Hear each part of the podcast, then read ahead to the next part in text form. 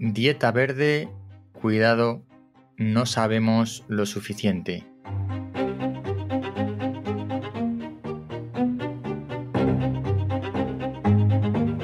Hola, soy Ignacio de Miguel y esto es El décimo hombre, porque cuando nueve personas están de acuerdo en algo, una décima debe llevar la tesis contraria. Este podcast de ciencia y naturaleza está dentro de la red podcastidae.com. Visítalo y verás otros podcasts de ciencia y naturaleza muy interesantes que te recomiendo escuchar. En el tema de hoy, la alimentación verde, cuidado con ella.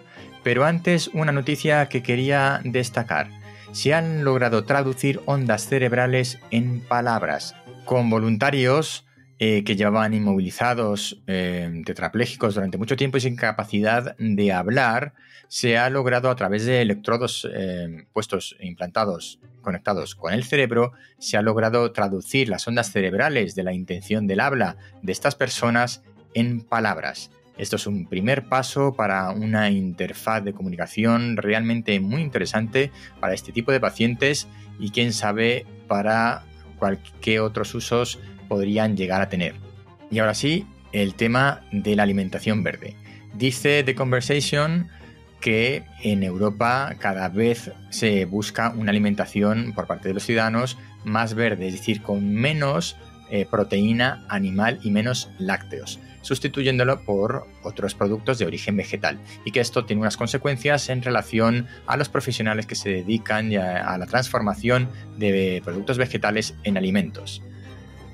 Bien, pues eh, tengo que decir que tenemos un problema.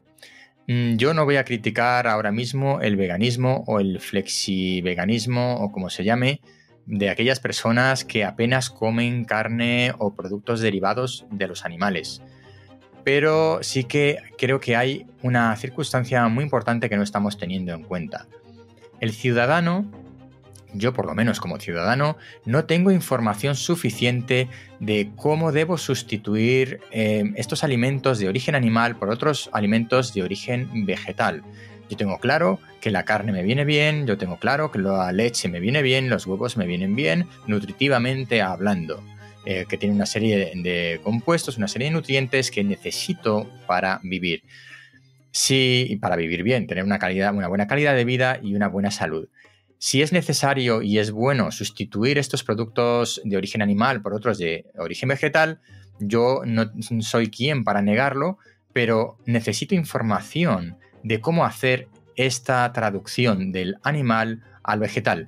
Y esa traducción no la tenemos mi principal crítica eh, en, este caso hacia el veganismo no es por alimentarse solamente con productos de origen vegetal y rechazar los productos de origen animal, sino que no tenemos información precisa de cómo se debe hacer esa sustitución. Si esa sustitución es posible y esa información la tenemos a mano, entonces que cada uno coma lo que quiera.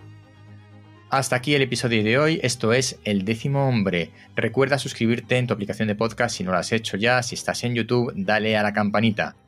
Nos vemos pronto.